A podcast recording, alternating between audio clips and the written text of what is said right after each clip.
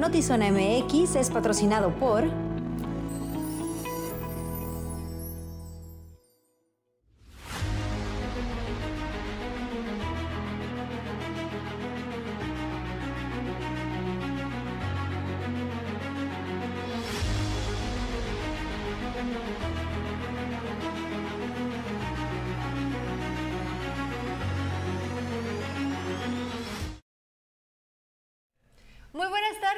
bienvenidos a Notizón MX. Les saludamos con muchísimo gusto. Yo soy Alejandra Gagiola y saludo como todas las tardes a Luis Eduardo Cantúa.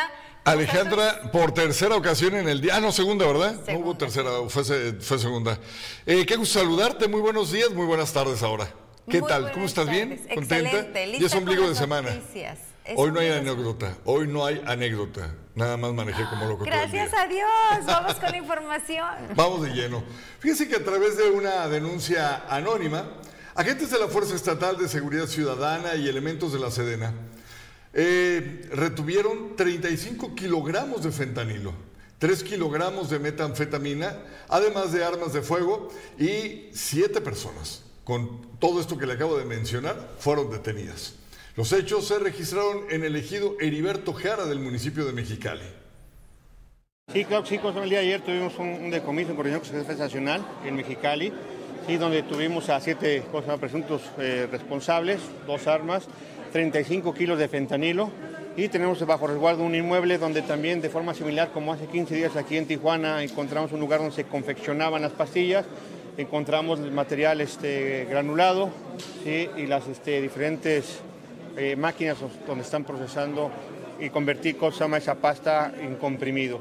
Obviamente, pues ya hicimos la, la denuncia correspondiente, la puesta a disposición y estamos este, solicitando ante la Fiscalía General de la República la unidad de investigación, conocida como un decateo, para poder llevar a cabo las pesquisas denuncias correspondientes y dejar llama, este, eh, este, ya ese, ese inmueble, con a ver qué más información nos puede proporcionar para darle seguimiento, porque este producto obviamente pues está llegando de algún lado.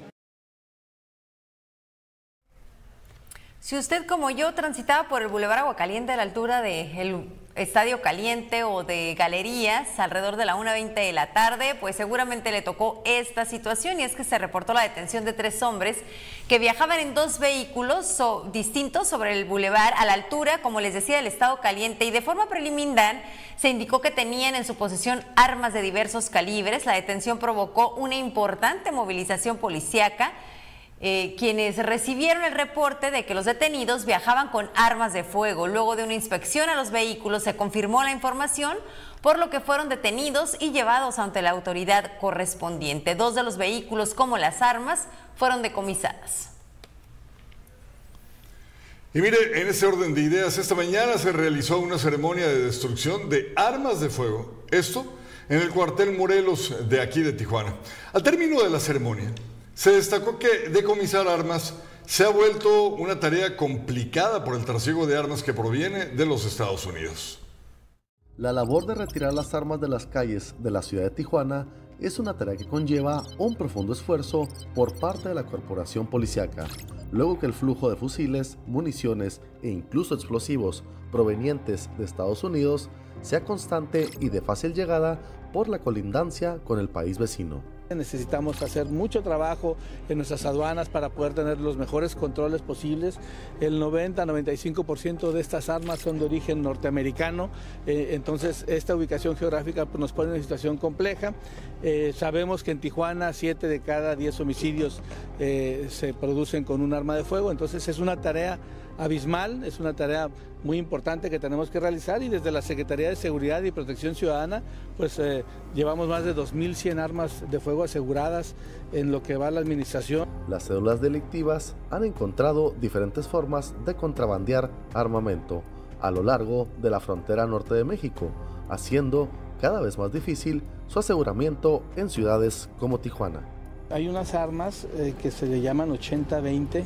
Esas armas inclusive se pueden adquirir a través de, del P.O. Box eh, por internet. No tienen número de serie, no, no tienen un control específico por parte de ATF y las pueden cruzar en partes a nuestro país y aquí armarla. Las armas aseguradas por la Corporación Policíaca Municipal son puestas a disposición de la Fiscalía General del Estado de Baja California, autoridad que después las entrega al ejército mexicano. En ese sentido, esta mañana se destruyeron en el cuartel general de la segunda zona militar un total de 1.066 pistolas, ametralladoras, entre otros fusiles de fuego. Este esfuerzo, si bien es reconocido por el sector empresarial, no significa que el tema de la inseguridad en Tijuana se sienta resuelto. Por el contrario, hay mucho por hacer en esta materia. Conformes no estamos, ¿no? Conformes no estamos.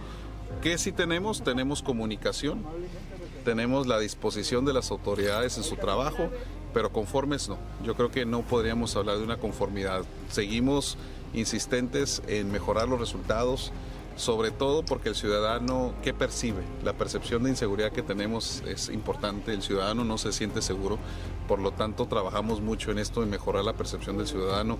Con imagen y edición de Tania Hernández, informó para Notizón MX, redefiniendo la información, Cristian Villicaña.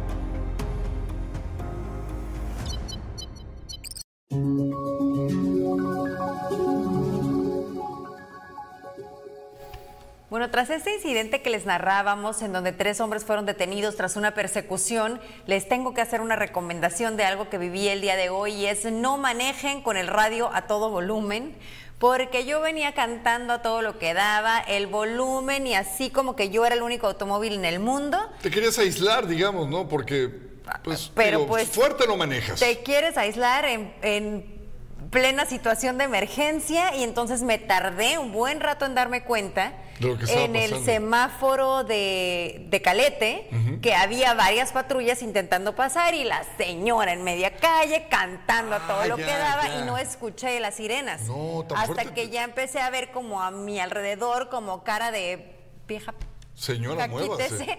Y yo, ah, claro, entonces ya me moví al acotamiento, empiezo a ver qué pasan las patrullas, sigo atrás de ellas y ya me toca ver toda esta, esta situación, en la detención, que era primero un individuo, se paran las patrullas justo enfrente del Estadio Caliente, detienen a una persona, ya veo cómo lo están subiendo a la patrulla, empezamos a avanzar asumiendo que eso es todo lo que había y vienen patrullas en sentido contrario, lo mismo, se paran a media calle a detener a otra persona, es lo que yo alcancé a ver, la información oficial es la que obviamente ya le dimos, era la detención de tres personas, venían en una persecución tras saber que tenían, desde la zona centro tengo entendido, tras saber que tenían armas de fuego a bordo y eso fue confirmado cuando los detuvieron.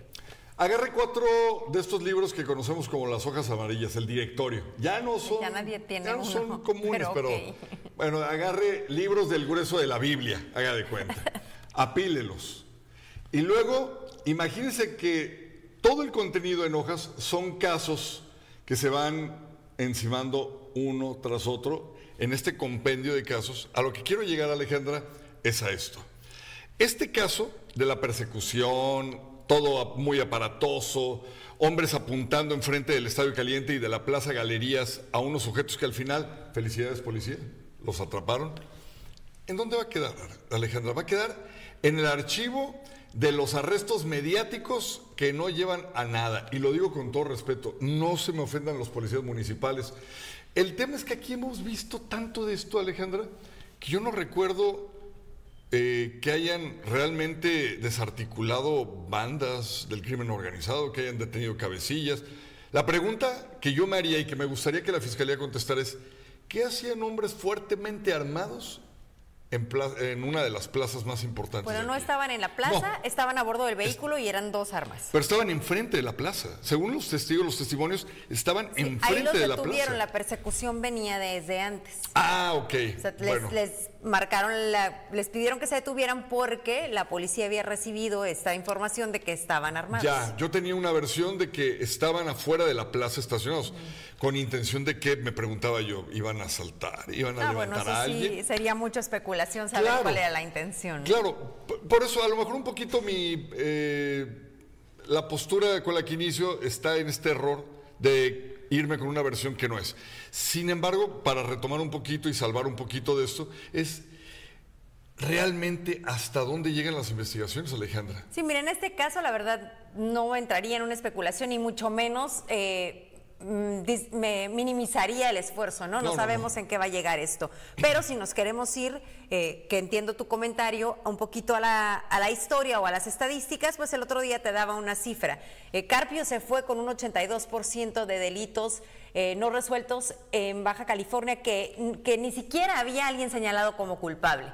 ¿no? Eh, homicidios, eh, presuntos homicidios, eh, perdón, atentados, intentos de homicidio, 82% es la cifra. Entonces, entiendo tu comentario, nada más yéndonos específicamente a este, este caso, pues sí sería como especular y minimizar un esfuerzo que hoy se hizo y en el que quisiéramos ver que la fiscalía, porque aquí fue esta fue la chamba de la policía municipal. Y eso es lo que yo reconocía, ¿eh? Y de ahí nos vamos a qué hace la fiscalía con esto, porque ahí también siempre ha habido un dime y direte en donde se tiran la bolita y en donde a veces la fiscalía dice es que los tuvimos que soltar porque la municipal no entregó bien el, el reporte, porque son los primeros respondientes y no hicieron bien su chamba y ahí, ahí nos vamos en una falta de resultados generalizada. Sí, no, eh, yo para rematar, sí, vuelvo y repito, el reconocimiento, y siempre lo he hecho, ¿eh? ¿eh? no con todos, porque no todos son unos policías, mujeres y hombres entregados al uniforme y al servicio que tienen que se supone dar, que es el de proteger y servir, servir y proteger. Eh, no todos lo hacen así con esa consigna, pero quienes lo hacen, mis respetos y el reconocimiento absoluto. En este caso, pues imagínate ir a correteando unos sujetos que sabes que te pueden disparar. Es, justo eso iba, ¿no? Al final del día sí hay un riesgo para los agentes que hacen este trabajo por, bajo las circunstancias que sean. Ahorita nosotros insisto, no especulamos y les dimos la versión oficial de la policía. En cuanto nos den a conocer más información al respecto, se, se las proporcionamos a ustedes, pero sí había un riesgo y justo te mencionaba, yo iba a bajarme a hacer un enlace o a hacer fotografías para informarles, pero por supuesto existe también esta conciencia de no entorpecer el trabajo policíaco que se estaba llevando a cabo en ese momento y obviamente también cuando vi el arma dije, ay no, con permiso, como para qué me voy a bajar, ¿verdad? ¿Sí te tocó ver desenfundar? No desenfundar, vi como literal uno de los agentes oh. caminaba con un arma ya apuntando, corriendo y otro con un radio indicando en dónde estaba el sujeto a detener. Que como decías, primero uno los ya lo estaban subiendo, el segundo fue el que vi afuera de galerías, la, la tercera persona ya no me tocó ver en qué momento lo detuvieron. Pues ojalá, digo, nuestro mejor deseo es que la fiscalía reúna los elementos como para eh, dar a conocer y retener, en el caso de que así se les encuentre culpables, sujetos que a todas luces pues portaban armas de grueso calibre que no estaban digamos, de uso oficial o con permiso, ¿no? Y bueno, estamos estrenando fiscal relativamente, ¿no? Esta cifra que te daba es la cifra que entregó el fiscal anterior. Eh, pues ojalá estas cifras cambiaran, ojalá nos pudieran entregar algo distinto eh, a corto plazo, porque no está Baja California para seguir esperando unos resultados que hasta hoy no se han dado. En estos dos años hemos estado en primera fila de los eventos más trascendentales. Damos cobertura a las noticias que han cambiado el trayecto de la historia. Celebramos dos años de logros y crecimiento. Dos años de noticias, tu voz, tu confianza, tu fuente de información confiable. Gracias, por, ser parte, de, nuestra, historia. historia. Notizón MX, redefiniendo la información.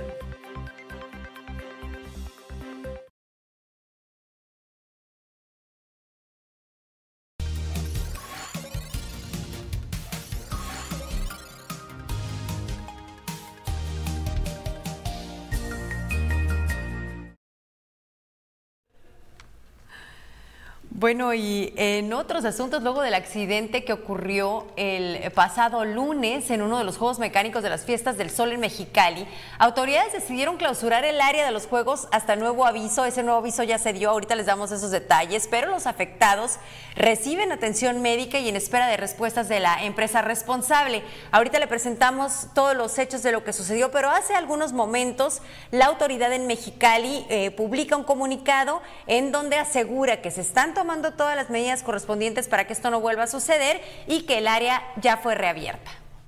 Siguen hospitalizadas las tres víctimas del desperfecto de un juego mecánico llamado teleférico en las fiestas del sol en Mexicali. Después del accidente, la situación se ha dado en medio de la desconfianza de los familiares por los gastos de hospitalización, algunas contradicciones de las mismas autoridades y también si habrá sanciones para la empresa que tiene la concesión. Debería de correr por la cuenta de las atracciones, el patronato, no, no sé, del municipio o de alguien que cubra estos gastos y este entonces, principalmente lo que nosotros buscamos es que, que pues el bienestar de nuestros, nuestros familiares y eh, vino la vino, Norma Bustamante, la, la, presidenta municipal. El director de bomberos explica lo que pasó, aunque hay algunas contradicciones, si realmente se cayó o no la canasta en donde iban las víctimas. Eh, en este juego teleférico o de canastitas que le llaman, eh, el tensor el brazo tensor, el cable por donde corre la canastilla, en un brinco que da eh, donde está el tensor, el cable, el cable tensor se sale descorriendo. Lo que pasa es que baja y hace el efecto latigazo aproximadamente entre 2 metros y 2 metros y medio. Hace efecto latigazo, las personas nunca caen hacia el piso. La alcaldesa de Mexicali afirma que si la empresa Atracciones Tijuana no cumple, ellos harán cargo de los gastos de las víctimas. Y tienen la total disposición de apoyar. Sin embargo, yo fui no solamente para ver al niño, para Manuel eh, o, y para la tía que estaba en otro cuarto, sino para decirle a la familia que aunque sé que la empresa va a salir adelante, el gobierno de Mexicali que represento se responsabiliza, si la empresa no cumple, que espero que no suceda, de cualquier situación en términos económicos o lo que sea. Es mi deber estar con ellos. Mientras tanto, se espera que las víctimas se recuperen de salud en medio del dilema si los fuegos mecánicos seguirán funcionando hasta el domingo que termina la feria. Con producción de Lordan García para Notizona MX. Redefiniendo la información, José Manuel Yepis.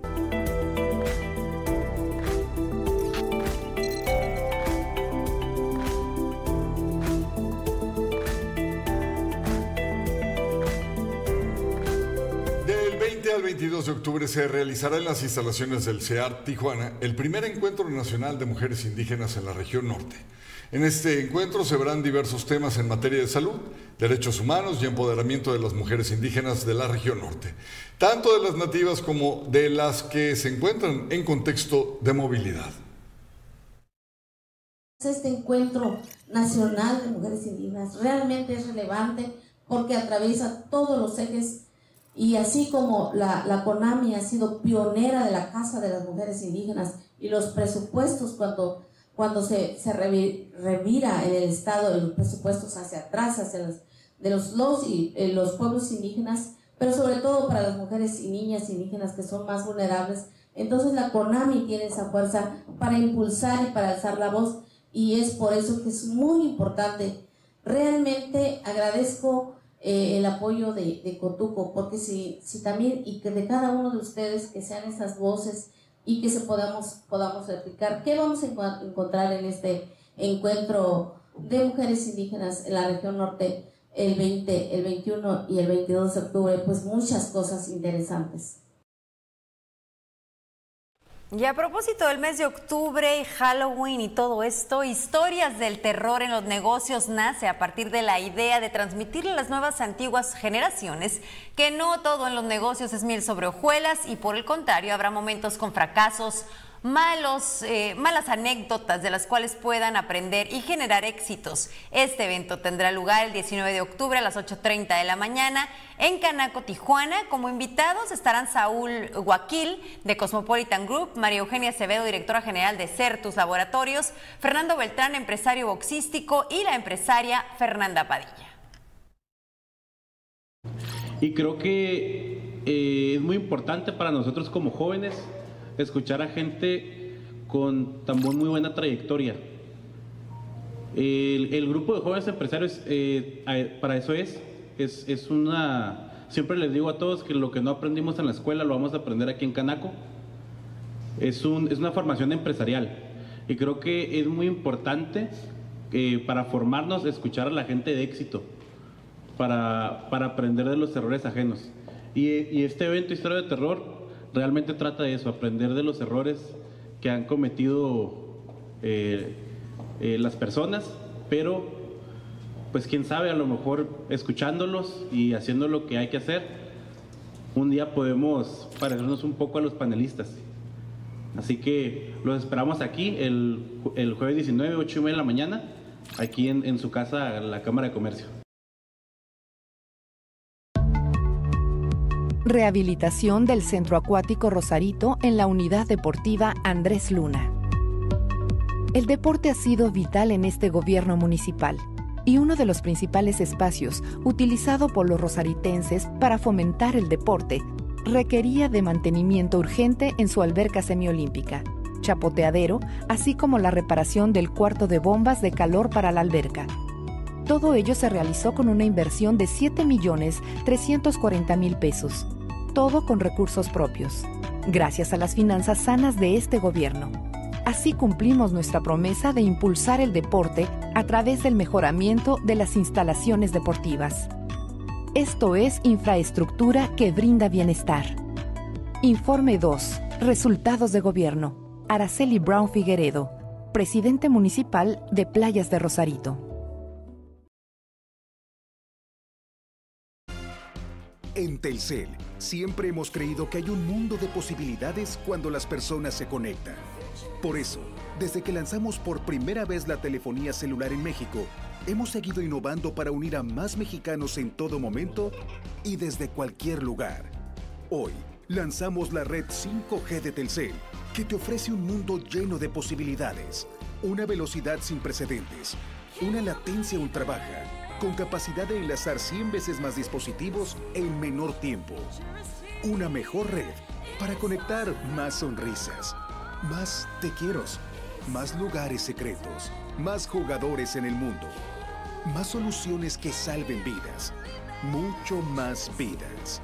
Hoy ponemos en tus manos la mejor red para que te conectes con lo que más te importa.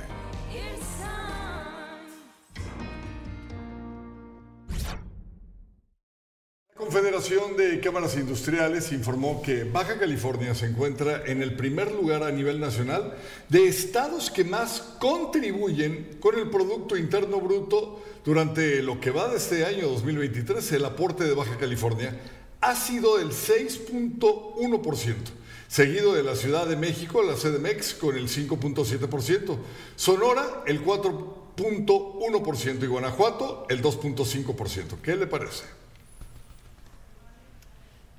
La Secretaría del Trabajo en Baja California, en conjunto con organizaciones empresariales, lanzaron un protocolo para disminuir acoso laboral en contra de mujeres, además de generar conciencia para que las víctimas denuncien los actos violentos que viven ante las autoridades correspondientes. Canacintra, Index y el Consejo Coordinador Empresarial en Baja California se sumaron al proyecto de adoptar protocolos que protejan a las mujeres del acoso laboral al interior de sus lugares de trabajo. Así lo anunció el titular de la Secretaría de Trabajo y Previsión Social en la entidad. 91 denuncias tenemos solamente eh, registradas eh, ante la Dirección de Inspección por cuestiones de acoso laboral y sexual. Solamente 91 mujeres han tenido eh, la confianza para, para denunciar. Lo que queremos abatir es y queremos llegar a todas aquellas que no denuncian.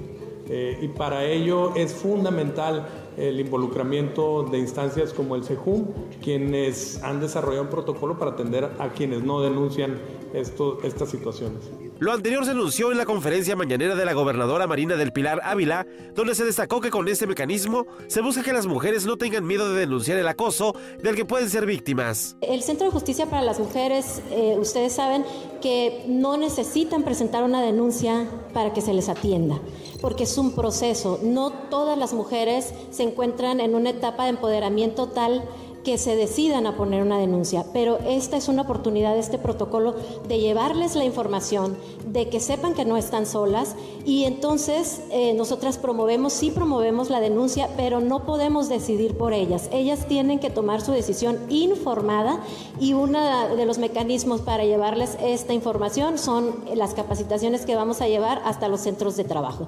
Sobre si el protocolo es un tema obligatorio, el secretario del Trabajo aseguró que no es una opción para los empleadores y deben implementarlo a la brevedad. Definimos por instrucción de la gobernadora un protocolo y hacer una cruzada para que se involucren eh, muchos más eh, entes gubernamentales, públicos y privados, eh, pero está establecido en la ley. Nuestro fundamento es la Ley Federal del Trabajo, que establece la obligación para los patrones de generar mecanismos de protocolo en sus centros de trabajo para garantizar un espacio y un entorno seguro. no sería una opción para el patrón? No es una opción, es una obligación de los patrones que en caso de que se incumpla o se violen estas disposiciones habrá una sanción por parte de la Secretaría del Trabajo. Del total de denuncias hay 51 en Mexicali, 19 en Tijuana, 15 en Tecate y 6 en Ensenada, las cuales se interpusieron por diversos motivos, como el acoso sexual o solicitarles trabajo más horas sin la remuneración que corresponde. Con producción de Francisco Madrid, informó para Notizona MX, redefiniendo la información, Uriel Saucedo. La, la eh, vigésimo segunda edición del Festival de Tijuana Arte 2020, no es cierto, no es la vigésimo segunda. Novena. Es la décimo novena edición del Festival en Tijuana Arte 2023. Se va a llevar a cabo en las instalaciones del Cine Bujasán del 13 al 15 de octubre. El festival, que lleva por lema Tijuanense hasta los huesos, contará con 60, 60 stands de diversos artistas y además se ofertarán productos gastronómicos de los mejores restaurantes de la ciudad. En la parte musical se confirmó la participación de grupos como Ramona, La Ballena de Jonás, Alma Lafa, Polo Paraíso, entre otros. La entrada a este evento será gratis y es apta para todas las edades.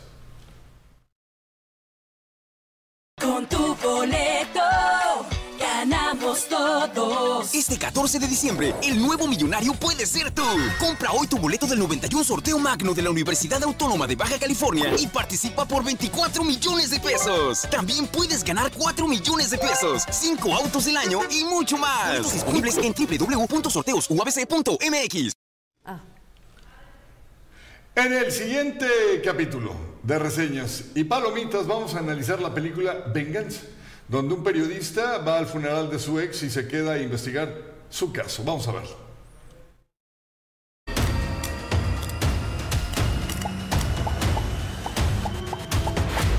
Hay un ligero tono de comedia oscura que satiriza la cultura tejana en esta historia de suspenso que la hace interesante en su trama. Se trata de Venganza de HBO, una película que destaca por su estilo en un thriller policiaco escrito, dirigido y protagonizado por BJ Novak, productor y escritor de la famosa serie The Office y que también ha participado en joyas de HBO como The Newsroom, otra serie que recomiendo mucho, una intensa y fuerte historia sobre el periodismo.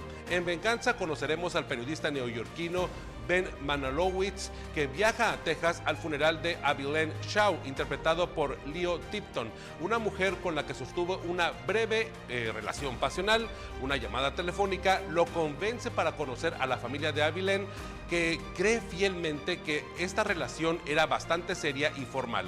Además, sospechan que la muerte de ella pudo haber sido un asesinato. Como periodista decide quedarse en Texas e investigar este caso y sus avances documentarlos en un podcast y así conoceremos los detalles de ambos, de la cultura de un conservador pueblo petejano y además, bueno, de el crimen que se está investigando. Lo atractivo de la historia es la combinación de géneros y los estilos que nos presentan en esta trama entretenida, cautivadora e interesante. Los diálogos son bastante importantes, hay que ponerle ojo ahí, porque los detalles culturales e históricos aportan para comprender el contexto de la trama y la sátira ayuda a los descansos de comedia inteligente que hay en la trama.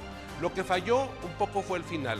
El momento climático es bastante predecible, que decepciona por la propuesta narrativa tan alta que nos presenta Novak, porque pues durante más de tres cuartos de película se viene presentando algo bastante fuerte e interesante que cae en lugares comunes en la última parte de la película. Aún así, el nivel de la película, de la trama, del guion, incluso de la narrativa, la fotografía, es bastante alto, es bueno, es digno de reconocer que sí se separa de la oferta de lo que actualmente está en cualquiera de las plataformas de streaming. Por momentos tiene un tono de documental, por otros es una narración en primera persona, también en otros es una comedia, pero siempre se sostiene en un thriller policíaco en donde hay un ligero suspenso y una investigación de un crimen en desarrollo. A grandes rasgos es la historia de un personaje de la gran ciudad enfrentándose a la dinámica de una pequeña comunidad que funciona más con los usos y costumbres, tal y como se narra aquí en Texas. Por la parte eh, que se puede exponer eh, la frivolidad social, también se puede exponer el machismo, en esta impunidad también del caso en el que a pesar de ser expuesto por medios de comunicación nacionales y tener un revuelo pues internacional no logra obtener justicia. Periodísticamente es valiosa en el enfoque del personaje por documentar y buscar contar una historia desde una perspectiva humana, situación que siendo muy honestos creo que esta práctica en México puede estar un poco en desuso o al menos vemos muy pocos artículos desde este enfoque. Buen guion, buena trama, ágil en el ritmo y además muy buena historia. 3.5 de 5 estrellas, en verdad es imperdible y exige bastante atención. Es una muy buena película para verla con bastante tiempo y con ganas de meterse o sumergirse en esta investigación policiaca. Por si alguien preguntaba, soy Ernesto Esdava, sigamos hablando de series, de películas aquí en cleanbam.com.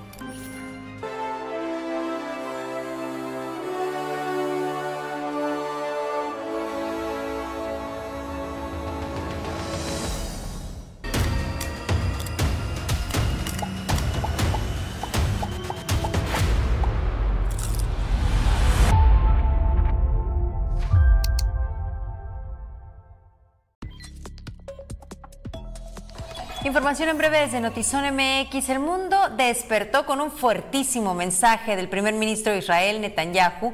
Los ataques aéreos a Gaza son solo el comienzo, dijo. Destruiremos a Hamas como destruimos a ISIS. El enemigo quería una guerra, tendrá una guerra. Lo que haremos en los próximos días será recordado por ellos durante generaciones.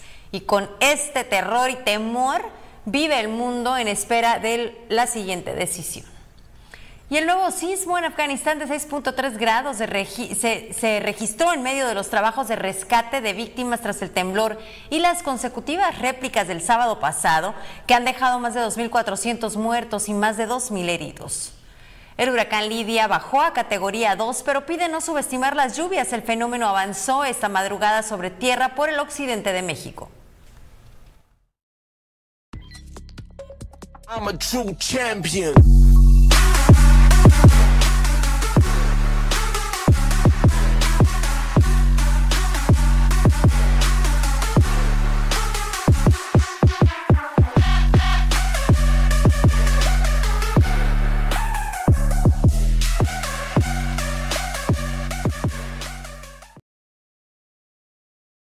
Tenemos una invitada de lujo, sobre todo que es la creadora de un festival que se va a hacer por segunda ocasión en San Diego. La idea de, México Gourmet es promover la gastronomía mexicana, que es patrimonio de, la UNESCO este, en Estados Unidos, dar a conocer un poquito más de lo que hacen los chefs. Nuestro pan de muerto, aquí lo tenemos, mira, ya listo, y aquí tenemos una muestra terminada porque va a ser más fácil rellenarla. Es puré de calabaza. Puré de calabaza, pero confitado, ¿eh? está preparado. Okay. Ahora vamos a agarrar un poco de nuestra misma decoración. Y ahora... Ay, huele delicioso además. Vamos a meter el pescado, ¿ok? Aquí para que se termine de cocinar. Con el fuego, ya no va a ser necesario que lo tape, lo voy a dejar así. Le vamos a poner papas estas papas están prefritas de antes. Ok. Le agregamos mejillones. Que esto lo pueden hacer con mejillones, si me ayudas Pile a ponerlo ya. Lo podemos hacer con mejillones o con almejas. Cualquiera de los dos, dejamos que todos los jugos estos se cocinen, ¿no? Lo vuelvo a salpimentar. Después le vamos a poner un poco de perejil.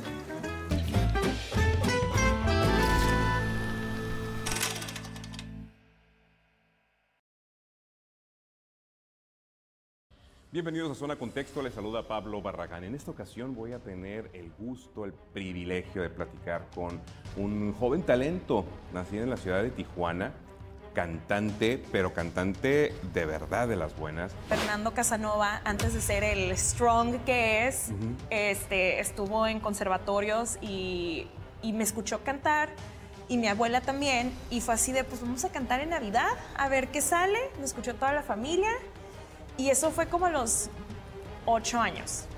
Y yo me acuerdo que mi abuelo me dijo, ¿quieres ser cantante? Y esa pregunta fue para mí la clave porque dije, sí. Y ya de ahí no se me sacó la espinita de que yo quería ser cantante.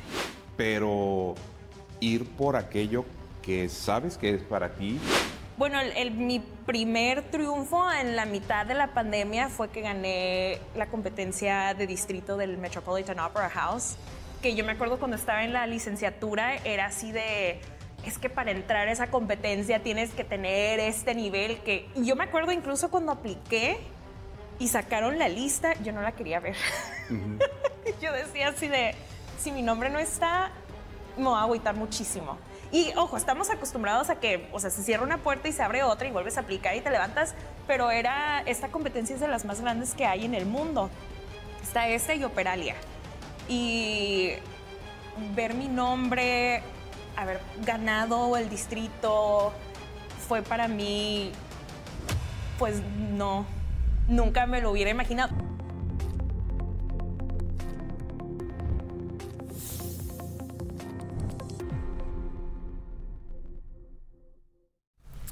Bueno, pues ha llegado el momento de despedirnos. Nos mandaron saludos, ¿verdad? Ah, sí, pregunta Gerardo que, que de qué más vamos a disfrazar. Luis dice que no sabe y yo ya estoy disfrazada de bruja. Nah. Pero Bueno, es que a ti te gusta mucho este, este mes, ¿no? Eh, particularmente por eso. Nada Pues yo más por eso. siempre estoy disfrazada de bruja. Oye, pues muchas gracias a toda la gente que se conectó y a la que se va a conectar en esta repetición que están viendo, los que no lo están viendo en vivo, pero que lo están viendo ya retransmitido. Muchas gracias, los esperamos mañana, 6 en punto, Notizón MX, redefiniendo la información. Hasta mañana.